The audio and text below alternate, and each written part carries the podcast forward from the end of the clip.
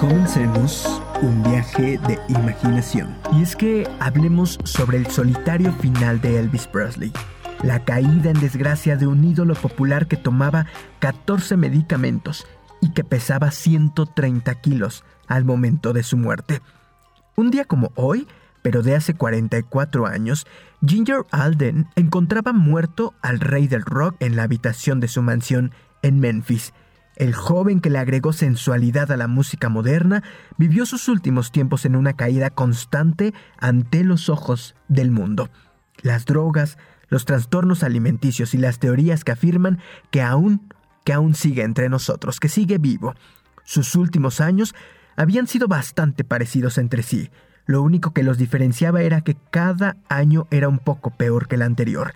Eran discos malos, perezosos, actuaciones en vivo erráticas, sin el menor rigor, en las que el público salía siempre defraudado y un físico cada vez más vapuleado que mostraba, en cada desconcertante aparición pública, un deterioro evidente. Elvis Presley era una caricatura de sí mismo. Esto dice infobae.com. Resulta que el 16 de agosto del año 1977, Ginger Alden se despertó cerca de las 2 de la tarde y vio que su pareja no estaba en la cama. Lo llamó desde allí sin levantarse. Al no recibir respuesta, fue a buscarlo. El baño, el baño era una habitación más de la magnífica mansión, amplio y luminoso. Tenía una gran bañadera de 3 metros de diámetro, televisor y el inodoro era un gran trono negro con incrustaciones en oro. Pero Ginger, su novia, de apenas 20 años, no pensó en ese momento en el lujoso mobiliario. Al entrar vio a su pareja desparramado en la alfombra, el pantalón del pijama dorado enrollado en los tobillos, un libro tirado a un costado del voluminoso cuerpo y la cabeza sumergida en un charco de vómito. Ginger pegó un grito. Había más impresión que dolor o sorpresa en el alarido. Golpeó la espalda del hombre, intentó zamarrearlo, pero, por supuesto, no hubo respuesta. Alertado por el grito, llegó corriendo uno de los guardias de seguridad y quiso dar vuelta al cuerpo. Era imposible por su peso. Recién pudo hacerlo con la ayuda de otros dos. A pesar de que este gran personaje empezó a grabar en Sun Records un año antes de que el propio Chuck Berry lo hiciese con la Cheese Records, Elvis Presley no fue el único inventor del rock and roll, pero nadie duda en reconocerle como el auténtico rey de un estilo musical con el que logró vender la asombrosa cifra de más de mil millones de discos en todo el mundo.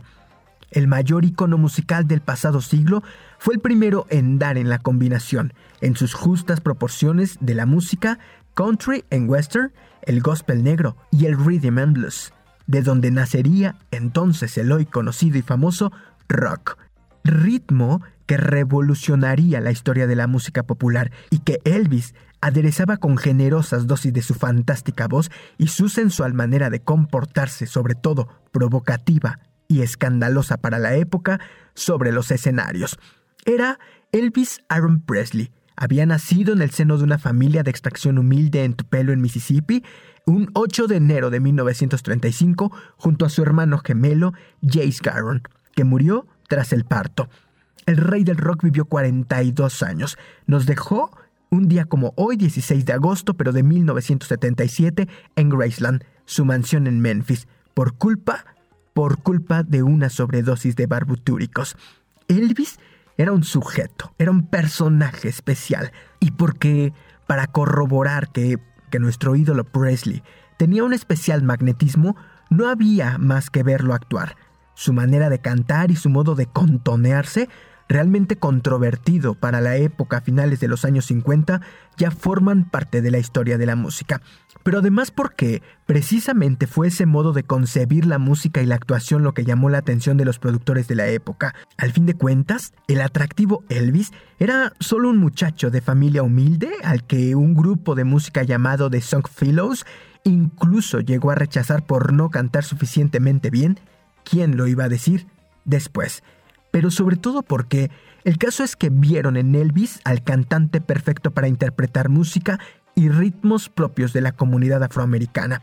Eso sí, con el aspecto de un hombre blanco, atractivo y capaz de moverse de un modo realmente escandaloso. Por eso y más, a 44 años de su muerte, El gran Elvis Presley es hoy nuestra forma de arrancar este viaje de imaginación. Yo soy Israel Oliver y les doy la bienvenida. Comenzamos.